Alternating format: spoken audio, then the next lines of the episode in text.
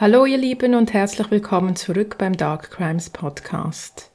Eigentlich wollte ich jetzt eine zweite Folge zum vermissten Fallen von Maya Miliette aufarbeiten, doch jetzt kam bereits der nächste Fall dazwischen, der in diesen Tagen große mediale Aufmerksamkeit erhält und gefühlt stündlich neue Infos ans Licht kommen.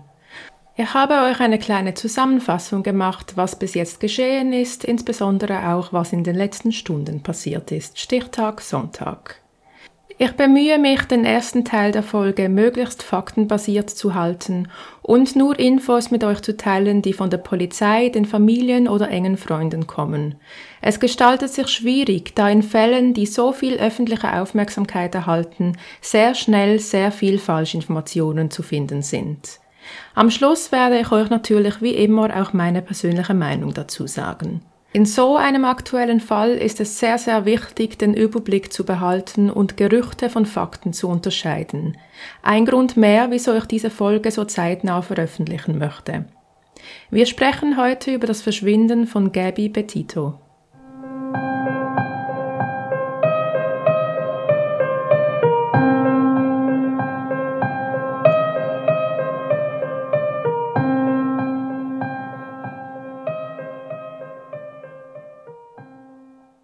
Die 22-jährige Gabby Petito wurde am 11. September, also vor gut einer Woche, von ihrer Mutter als vermisst gemeldet.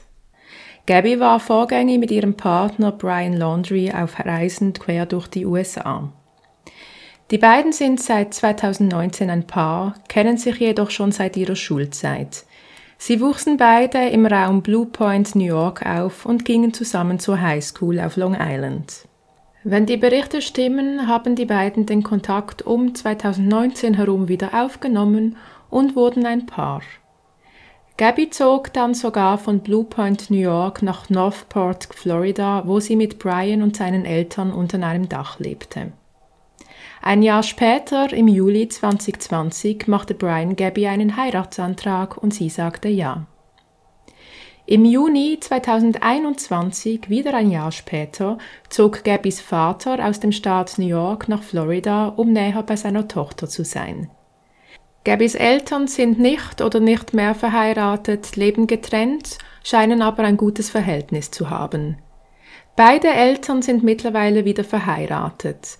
Deshalb findet man vor allem Gabbys Mutter unter einem anderen Nachnamen als Gabby und ihr Vater.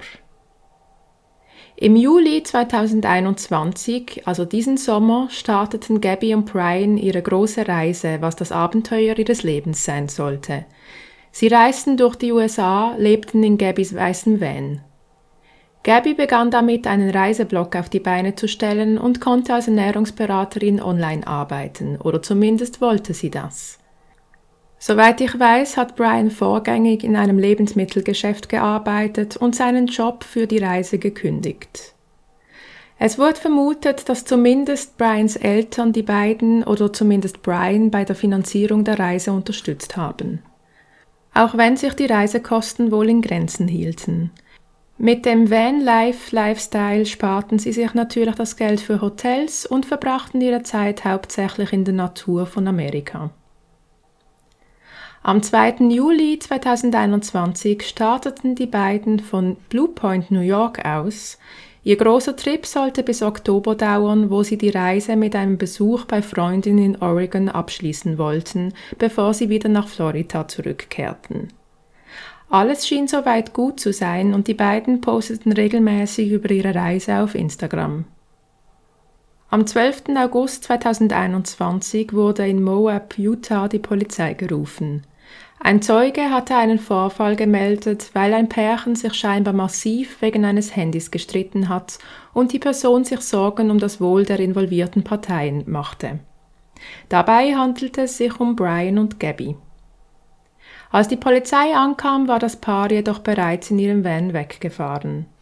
Wenig später wurden Gabby und Brian doch noch von der Polizei angehalten. Die Polizisten benötigten eine Stunde, um den Sachverhalt zu analysieren. Mittlerweile ist die Bodycam von dem einen Polizisten öffentlich gemacht worden.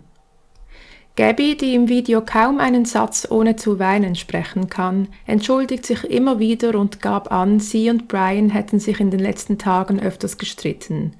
Die Situation eskalierte an jenem 12. August und Gabby gab zu, Brian geschlagen zu haben. Auf die Frage hin, wieso sie ihn geschlagen habe und ob sie ihn verletzen wollte, verneinte Gabby. Sie gab an, sie habe so reagiert, um Brian dazu zu bringen, mit seinem Verhalten aufzuhören. Das Video ist wie gesagt eine Stunde lang. Wer es noch nicht gesehen hat, ich setze euch den Link in die Beschreibung. Aus dem Video vernehmen wir, dass Brian Gabby mindestens einmal damit gedroht hat, sie stehen zu lassen. Er sagte, er habe sie aus dem Auto gesperrt und ihr gesagt, sie solle sich beruhigen. Gabby sagt, sie habe Probleme mit ihrer mentalen Gesundheit, leide an OCD und Angststörungen und sie habe Brian immer wieder gesagt, dass es ihr leid tue und sie nicht böse zu ihm sein wollte. Ich komme später nochmal auf das Video zurück, denn hier scheiden sich die Geister in Bezug auf wer hier wem was angetan hat. Zunächst führen wir jedoch die Zeitabfolge weiter fort. Nachdem die Polizisten die Situation also analysiert hatten, beschlossen sie, keine Verhaftungen vorzunehmen, sofern das Paar einwilligt, die Nacht getrennt zu verbringen, damit sich die Situation beruhigen konnte. Für Brian wurde ein Hotelzimmer organisiert, während Gabby die Nacht im Van verbrachte. Nach diesem Vorfall gab es zunächst keine weiteren auffälligen Ereignisse auf der Reise von Gabby und Brian. Wäre alles Nachfolgende nicht passiert, könnte man davon ausgehen, dass die beiden einfach einen Streit hatten, der eskaliert ist und sich danach wieder zusammengerauft haben. Eine Reise zu zweit in einem kleinen Van, 24 Stunden zusammen, das kann bei den besten Paaren für Probleme sorgen. Ein paar Tage später, am 17. August 21, flog Brian allein nach Florida zurück. Dort blieb er bis zum 23. August, um seinem Vater zu helfen. Hier gibt es unterschiedliche Berichte darüber, was Brian da genau getan hat. Entweder er hat seinem Vater geholfen, einen gemieteten Lagerraum zu leeren und zu putzen oder Dinge in dem Lagerraum einzulagern. Zudem ist auch nicht ganz klar, um welche Dinge es sich dabei handelte. Entweder war es das Hab und Gut von Gabby und eventuell auch Brian oder das Hab und Gut von Brians Familie. Während Brian in Florida war, verbrachte Gabby die Zeit in einem Hotel. Dies wissen wir, weil Gabby am 21. August ihren Vater darum bat, für sie eine Pizzabestellung aufzugeben, da sie kein Strom hatte und kein Internet, um die Bestellung selbst zu machen. Nachdem Brian zurückkam, verließen sie am 24. August das Hotel in Salt Lake City und führten ihren Campingtrip fort. Am 25. August kontaktierte Gabby ihre Mutter via FaceTime. Sie schien gut drauf zu sein und für Gabbys Mutter gab es keine Anzeichen, dass etwas nicht stimmen könnte. Sie berichtete ihrer Mutter, dass sie nun auf dem Weg zum Grand Teton National Park in Wyoming waren. Außerdem erzählte sie ihrer Mutter aber, dass sie nicht genau wüsste, in welche Richtung die Beziehung mit Brian führen würde. Dabei muss man beachten, dass die beiden ihre Verlobung irgendwann in diesem Jahr wieder aufgelöst hatten. Laut Gabbys Mutter geschah dies jedoch nicht, weil sie Probleme hatten, sondern weil beide realisierten, dass sie doch noch sehr jung waren und sich schlussendlich dazu entschieden, mit dem Thema Heiraten noch zu warten. In anderen Berichten liest man darüber, dass die beiden die Hochzeit verschoben, respektive die Verlobung aufgelöst haben aufgrund der Pandemie. Das war das letzte Mal, dass Gabbys Familie sie via FaceTime sah. Zwei Tage später, am 27. August, erhielt Gabbys Mutter eine Textnachricht von ihr mit der Nachricht, dass sie nun auf dem Weg zum Yellowstone National Park waren. Am gleichen Tag sendete Gabby auch einer engen Freundin eine Snapchat-Nachricht, ebenfalls mit der Info, dass sie auf dem Weg zum Yellowstone National Park waren. Die Freundin plante, Gabby und Brian dort zu treffen, wo sie der Freundin ihren Geburtstag feiern wollten. Am 29. August hätte Gabby die Freundin am Yellowstone treffen sollen. Doch diese hörte nichts mehr von Gabby und nahm zunächst an, die Pläne des Paares hätten sich geändert und sie konnte aufgrund der Handynetzverbindung nicht mit ihr in Kontakt treten. Einen Tag später, am 30. August, erhielt Gabbys Mutter wieder eine Textnachricht von Gabbys Handy mit dem Satz Kein Empfang im Yosemite. Und nein, das ist kein Versprecher meinerseits. Danach hörte man nichts mehr von Gabby. In den Tagen danach ging die Familie zunächst aus, die beiden seien irgendwo, wo sie keinen Empfang hatten. Als die Woche verging, wurden sie jedoch immer unruhiger. Während ihrer ganzen Reise hatte Gabby immer darauf geachtet, regelmäßig mit ihrer Familie in Kontakt zu treten. Sie rief laut Angaben der Eltern mindestens dreimal in der Woche an, um ihre Eltern zu erzählen, wie es ihnen auf der Reise erging. In Sorge versuchte Gabbys Mutter schließlich Brian zu erreichen, doch dieser beantwortete ihre Textnachrichten nicht. Schlussendlich schrieb Gabby der Mutter von Brian und drückte ihre Sorge um die Kinder aus. Doch auch Brians Mutter reagierte nicht auf die Kontaktaufnahme. Mittlerweile wissen wir, dass Gabbys Vater schließlich am 10. September zu Brians Haus fuhr. Dort muss die Situation eskaliert sein, da die Polizei gerufen wurde. Was an jenem Abend genau geschehen ist, wissen wir im Moment noch nicht. Am nächsten Tag, dem 11. September, wurde Gabby von ihrer Mutter als vermisst gemeldet. Schnell wurde bekannt, dass die Besorgnis von Gabbys Eltern nicht unbegründet war. Brian war bereits am 1. September nach Florida zurückgekehrt. Er kam mit dem weißen Van an, in dem er und Gabby unterwegs gewesen waren, doch von Gabby fehlte jede Spur. Als die Polizei versuchte, mit Brian in Verbindung zu treten, wurde bekannt, dass dieser sich bereits einen Anwalt geholt hatte und jegliche Kommunikation oder Kooperation verweigerte. Es ist nun eine Woche vergangen, seit Gaby als vermisst gemeldet wurde und die Ereignisse überschlagen sich täglich. Während einige zunächst noch davon ausgingen, dass auf dem Weg vielleicht ein Unfall geschehen sein könnte und Brian in seiner Verzweiflung dicht gemacht hat, gehen nun viele davon aus, dass die Wahrheit weitaus düsterer ist als zunächst angenommen. Der weiße Van, welcher bei Brians Elternhaus gefunden wurde, wurde von der Polizei in Beschlag genommen. Brians Familie äußert sich bis auf kurze Statements nicht öffentlich zu der ganzen Angelegenheit. Brian verweigert nicht nur die Kommunikation mit den Medien, er kooperiert weder mit der Polizei noch hat er bis dato der Familie von Gabby gesagt, wo sie nach Gabby suchen müssen. Nicht mal Gabbys Hab und Gut hat ihre Familie bis dato zurückbekommen. Aktuell leitet das FBI große Suchaktionen in Wyoming, wo das Paar in Grand Teton National Park unterwegs war. Anhand der aktuellen Informationen ist davon auszugehen, dass Gabby es erst gar nicht zum Yellowstone National Park geschafft hat. Deshalb sucht man an der anderen Stelle. Gehen wir zusammen nochmals die zeitliche Abfolge kurz durch und ich werde euch hier meine Gedanken dazu erklären. Wir wissen, dass Gabys Eltern das letzte Mal am 25. August mit ihr via Videoanruf telefoniert haben. Auch wenn die letzte Nachricht von Gabys Handy am 30. August versendet wurde, ist der 25. August der letzte Tag, an dem man zu 100% sagen kann, dass es Gabby noch gut ging. Wir wissen, dass die beiden vorher in Salt Lake City im Hotel waren und am oder nach dem 25. August ihre Reise in Richtung Grand Teton National Park in Wyoming fortsetzten. Es gibt zwar Textnachrichten von Gabby am 27. und am 30. August, doch hier kann in meinen Augen nicht zu 100% verifiziert werden, dass wirklich Gabby diejenige war, die diese Nachrichten versendet hat. Insbesondere die Nachricht vom 30. August wirkt merkwürdig. Zum einen ist die Nachricht laut Aussagen der Familie ungewöhnlich kurz und nicht in Gabbys üblicher Art geschrieben, und zum anderen macht die Nachricht auch überhaupt keinen Sinn.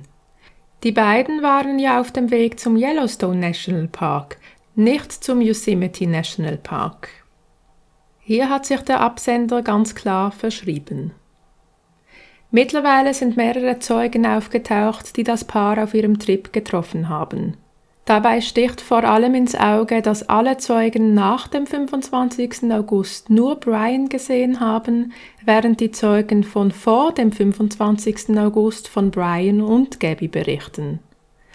Ein Pärchen, welches Brian am 29. August mit dem Auto mitgenommen haben will, erzählte, er habe den beiden für die knapp 16 Kilometer lange Fahrt 200 Dollar geben wollen und sei in Wanderkleidung alleine unterwegs gewesen. Sie haben ihn im Teton National Park mitgenommen und fuhren in Richtung Jackson. Er habe ihnen erzählt, er sei alleine wandern gegangen, während seine Verlobte im Van blieb und sie in einem abgelegenen Stück ihr Lager aufgeschlagen hätten. Kurios an der ganzen Begebenheit ist unter anderem, dass Brian plötzlich nervös wurde und aus dem Auto aussteigen wollte, nachdem er erfuhr, dass das Pärchen wie er nach Jackson fahren wollte. Sie ließen ihn dann wieder aussteigen und fuhren weiter. Das Paar erzählte außerdem, dass, obwohl Brian erzählt habe, er sei mehrere Tage wandern gewesen, er nicht so aussah. Seine Wanderkleidung war äußerst sauber. Auf Gabbys Instagram-Profil findet sich ein Post mit Bildern und dieser Post wurde nach dem 25. August veröffentlicht. Aber auch da ist nicht klar, ob sie diese selbst gepostet hat. Wir wissen, dass sich das Paar zumindest zeitweise Gabbys Handy geteilt hat auf der Reise. Brian hatte also Zugriff auf ihr Handy. Auch das FBI geht davon aus, dass Gabby es nicht bis zum Yellowstone National Park geschafft hat, denn die Suche nach Gabby konzentriert sich aktuell auf die Region des Grand Teton National Park, wo sie zuvor waren. Brian kehrte am 1. September ohne seine Freundin nach Hause zurück, nahm sich einen Anwalt und empfand es nicht für nötig, wenigstens zu sagen, wo er Gabby das letzte Mal gesehen hat. Die Tatsache, dass er sich einen Anwalt genommen hat, ist in meinen Augen nicht unbedingt suspekt. Wir haben das hier schon oft diskutiert. Wenn man in eine Situation gerät, in der man mit der Polizei sprechen muss, ist es immer ratsam, rechtlichen Beistand zu holen. Aber die Tatsache, dass er nicht preisgibt, wo er Gabby das letzte Mal gesehen hat, ob er denn überhaupt weiß, wo Gabby ist, und dass er weder bei der Suche noch bei den Ermittlungen hilft, spricht in meinen Augen Bände. Dieses Muster zieht man interessanterweise immer und immer wieder. Man sollte meinen, mit all dem True Crime Hype, der in den letzten Jahren geschehen ist, werden die Leute vorsichtiger mit ihren Handlungen, aber dem ist nicht so. Teilweise verfolgt man solche Fälle und denkt sich, mein Gott, so dumm kann man gar nicht sein, aber scheinbar doch. Es gibt aktuell auch zwei andere Fälle, wo die Handlungen gewisser Personen in das ähnliche Muster passen. Da bin ich noch dran und ich werde euch diese Fälle so bald wie möglich vorstellen. Was das Bodycam-Video betrifft, welches die Ereignisse am 12. August aufzeichnen, scheiden sich die Geister. Es gibt mittlerweile viele, die denken, dass Gabby gegenüber Brian gewalttätig war und er vielleicht deshalb durchgedreht ist.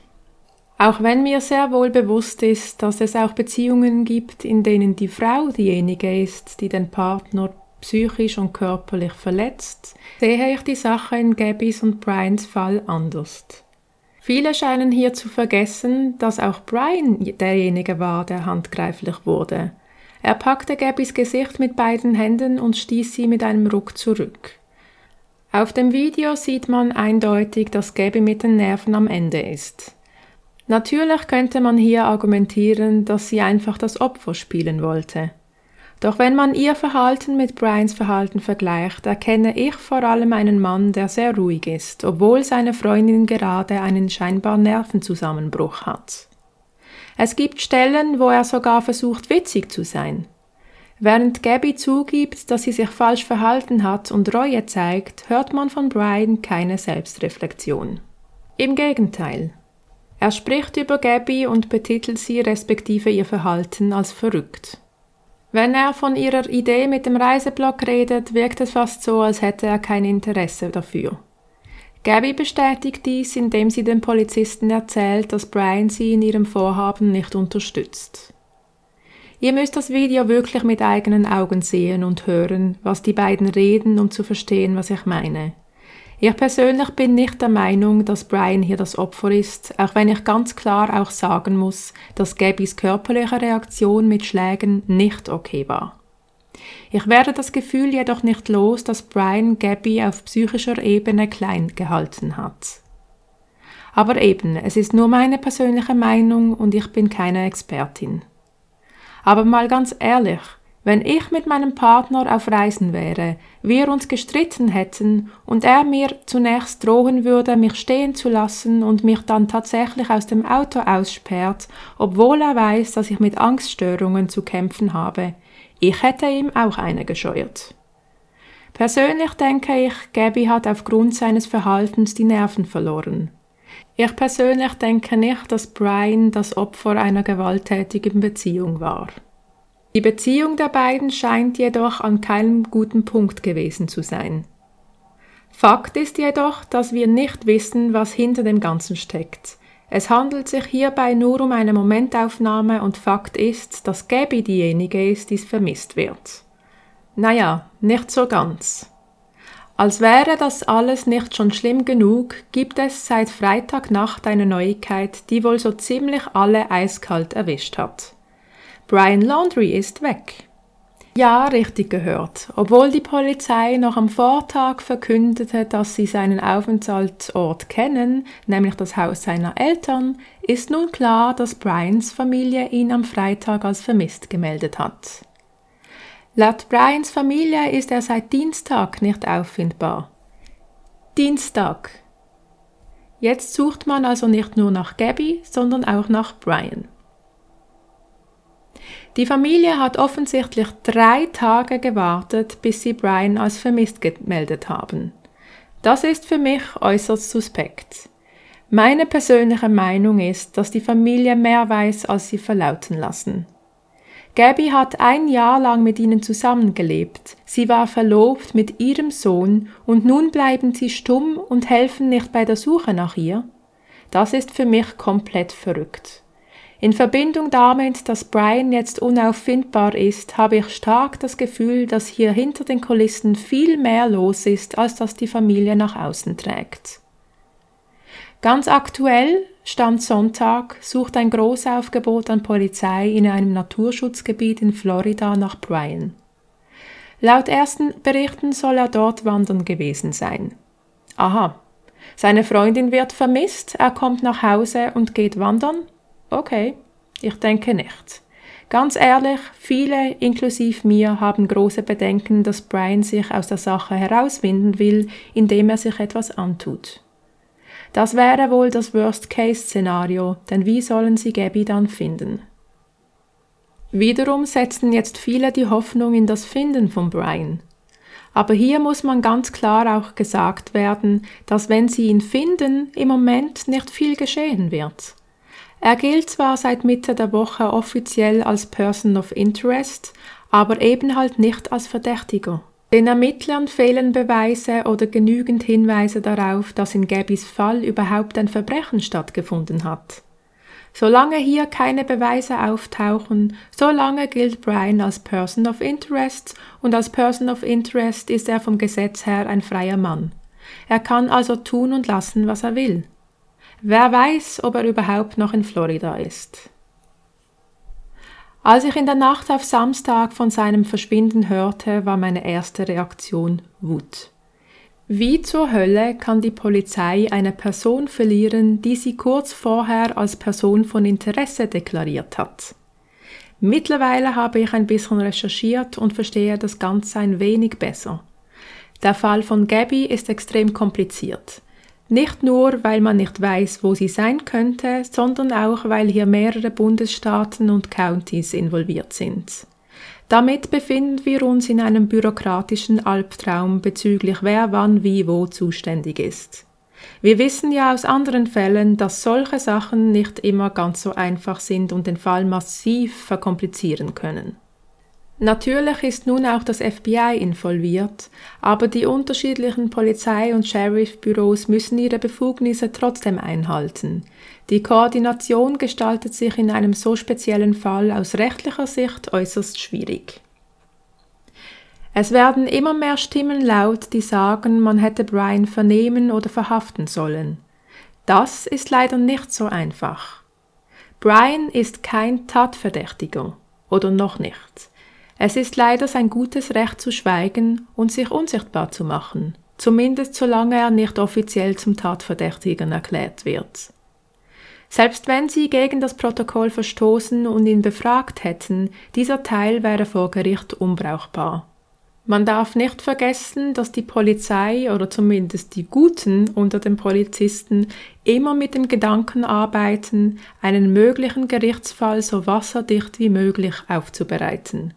Ein kleiner Fehler und die Chancen auf eine Verurteilung sinken. Aber was ich nicht verstehe, ist, wieso die nicht jemanden losgeschickt haben, um Brian zu überwachen. Eine Überwachung ist nicht illegal, dafür brauchen sie, soweit ich weiß, keine richterliche Anordnung. Also, wieso hat man Brian nicht wenigstens im Auge behalten? Ehrlich, ich bin nicht sicher, ob Brian nach seiner Ankunft überhaupt lange bei seinen Eltern war. Aktuell gibt es nämlich keine Berichte darüber, dass ihn jemand bei seinen Eltern zu Hause wirklich physisch gesehen hat. Die Eltern waren jene, die die Tür aufgemacht haben, als die Polizei das erste Mal mit Brian sprechen wollte. Oder hat jemand von euch eine Quelle gefunden, in der ersichtlich ist, dass Brian effektiv bis zum Dienstag in diesem Haus war? Den Aussagen seiner Familie traue ich nicht, sorry. Es gab Schnellberichte darüber, dass Gabys Verschwinden vielleicht in Verbindung steht mit dem Doppelmord an einem Paar in Utah, welches vor ein paar Wochen ermordet aufgefunden wurde. Dieses Gerücht kursiert aktuell hartnäckig in vielen Foren und Facebook-Gruppen. Ich möchte hier deshalb in aller Deutlichkeit sagen, dass seit gestern, ich glaube seit Freitag oder seit Samstagnacht, von Ermittlerseite offiziell bestätigt wurde, dass es keine Verbindung zwischen den beiden Fällen gibt. Die weitere Verbreitung von diesem Gerücht bewirkt nur eins, noch mehr Schmerz für die Familien und das muss nun wirklich nicht sein. Auch geht seit Samstagabend ein Gerücht rum, die Polizei habe eine verstorbene Person gefunden dort, wo sie nach Brian suchen. Auch das ist eine Falschinformation. Die Polizei hat mittlerweile bestätigt, dass sie nach wie vor nach Brian Laundry suchen. Zeitgleich wird intensiv nach Gabby gesucht und es besteht eine kleine Hoffnung, dass Brian seine Drohungen wahrgemacht hat und sie einfach irgendwo im Nirgendwo ausgesetzt hat. Sollte dies der Fall sein, rennt uns aber die Zeit weg, Gabby rechtzeitig zu finden. Ich hoffe wirklich, dass sie heil zu ihrer Familie zurückkehrt doch erfahrungsgemäß stehen die Zeichen leider nicht gut. Brians Verhalten zeichnet ein Bild, das nichts Gutes verheißen lässt. Nun, das ist mal eine Zusammenfassung zu Gabbys Vermisstenfall. Ich bin seit gut vier Tagen quasi 24-7 am Handy oder zumindest dann, wenn ich wach bin und verfolge alles an Nachrichten und Livestreams aus den USA, die auch nur irgendetwas über diesen Fall berichten. Sobald es relevante Neuigkeiten gibt, werde ich auf Instagram via Instagram Story berichten. Also stellt sicher, dass ihr mir auf Instagram folgt unter Dark Crimes Podcast. Sobald wieder genügend Neuigkeiten zusammengekommen sind, werde ich eine weitere Folge machen. Dabei sei auch gesagt, dass sich die Lage wirklich täglich und teilweise stündlich ändert und ändern kann. Es sind so viele Informationen. Falls ich etwas vergessen habe, fühlt euch frei, in den Kommentaren zu ergänzen oder mich zu korrigieren. Es verbreiten sich immer wieder falsche Informationen, also bitte seid vorsichtig und nehmt nicht alles, was veröffentlicht wird, als hundertprozentige Wahrheit an. Ich verstehe es, dass dieser Fall Frustration auslöst, es geht uns allen so. Doch muss man auch in diesem Fall die rechtlichen Aspekte im Kopf behalten. Die Polizei muss nach Protokoll arbeiten, um einen möglichen späteren Gerichtsprozess standhalten zu können. Jeder kleinste Fehler, jede übereilte Handlung kann in solchen Fällen zu einem Freispruch in einem späteren Gerichtsverfahren führen. Das muss man immer im Hinterkopf behalten. Auch ich sehe die Tatsache, dass Brian nicht zumindest überwacht wurde, als Fehler an. Fakt ist jedoch, dass aktuell Hunderte von Männern und Frauen ihr Bestes geben, um diesen Fall zu lösen. Wir benötigen Geduld. Leider ist es nicht wie im Film. Ein Fall wie dieser, der solch spezielle Wendungen nimmt, ist eine immense Herausforderung für die involvierten Ermittler. Seit gestern Abend respektive gestern Nacht ist klar, dass die Polizei zumindest einen Teilzugriff auf die Handydaten von Gabby und Brian haben. Mal sehen, was sich daraus ergibt. Ich werde weiter berichten. Auch gibt es nun ein erstes Interview mit der Freundin von Gabby, die sie beim Yellowstone National Park hatte treffen wollen. Dieses Interview habe ich erst überflogen und werde den Inhalt genau durchleuchten und in einer nächsten Folge genauer erläutern. So, das war es für den Moment. Ich hoffe, ich habe an alles gedacht. Falls nicht, fühlt euch frei, eure Gedanken und Ergänzungen in den Kommentaren zu schreiben. Wie immer denkt daran, seid anständig zueinander in den Kommentaren. Und es würde mich wundernehmen, verfolgt ihr den Fall auch? Was sind eure Gedanken dazu? Denkt ihr, Gabby lebt noch? Was habt ihr das Gefühl, was mit Brian geschehen ist? Ich freue mich auf eure Gedanken in den Kommentaren und wünsche euch eine gute Zeit und einen guten Start in die neue Woche. Wir hören uns bald wieder. Bleibt sicher, bleibt achtsam und schaut nicht weg.